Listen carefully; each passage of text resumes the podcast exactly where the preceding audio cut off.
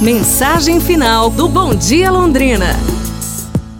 O bode expiatório. Conta uma antiga lenda que na Idade Média um homem muito religioso foi injustamente acusado de ter assassinado uma mulher.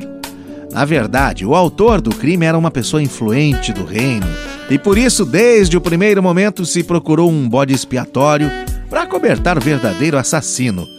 O homem foi levado a julgamento, já temendo o resultado, que era a forca.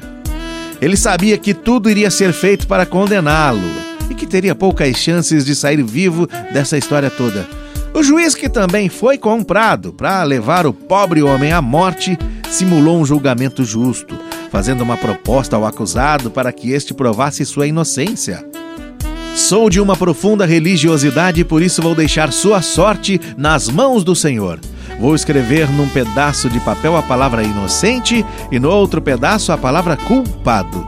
Você sorteará um dos papéis e aquele que sair será o veredicto. O Senhor decidirá seu destino, determinou assim o juiz. Sem que o acusado percebesse, o juiz preparou dois papéis, mas em ambos escreveu culpado, de maneira que, naquele instante, não existia nenhuma chance de o acusado se livrar da forca. Não havia alternativa para o pobre homem. O juiz colocou os dois papéis em uma mesa e mandou o acusado escolher um. O homem pensou alguns segundos e, pressentindo a vibração, se aproximou confiante da mesa. Pegou um dos papéis e rapidamente colocou na boca e engoliu.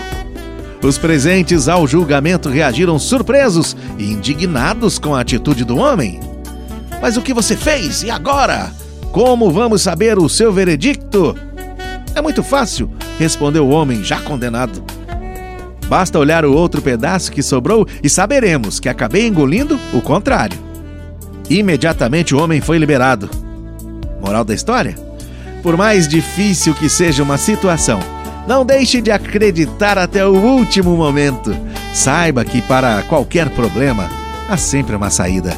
Não desista, não entregue os pontos, não se deixe derrotar. Vá em frente apesar de tudo e de todos. Creia que você pode conseguir.